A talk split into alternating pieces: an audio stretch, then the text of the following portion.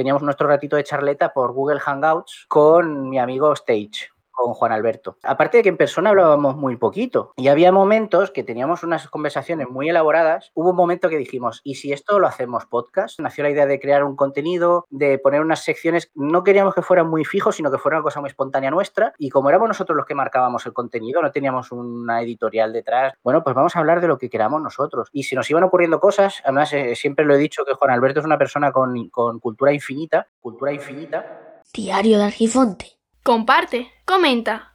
Nos escuchamos